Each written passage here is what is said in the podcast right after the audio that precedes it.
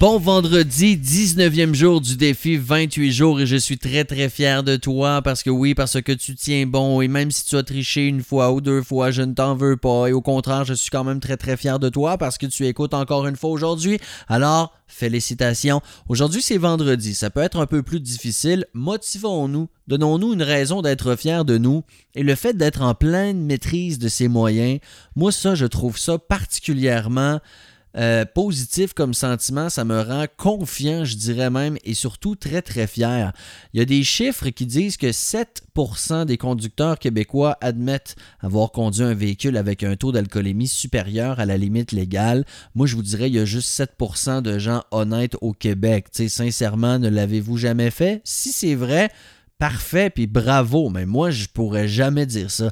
Mais d'être en pleine possession de ses moyens en tout temps, c'est très très bon pour la confiance, certainement pour conduire, mais aussi pour prendre une décision, accomplir une tâche, avoir une discussion avec quelqu'un.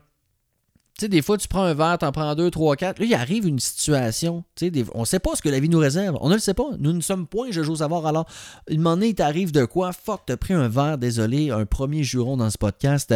Et là, tu dois faire quelque chose, prendre ton volant. Tu peux pas, t'as bu. Euh, tu tu dois faire face à une situation avec quelqu'un. Là, ton monte, on se. Tu il y a tout ça qui peut arriver avec la consommation d'alcool. Ça affecte le comportement, ça affecte très certainement le Alors aujourd'hui, je vous invite à vous rappeler d'une fois où vous avez été particulièrement innocent et dites-vous que ça n'arrivera pas aujourd'hui puis que ça n'arrivera pas d'ici la fin du défi. Bonne nouvelle.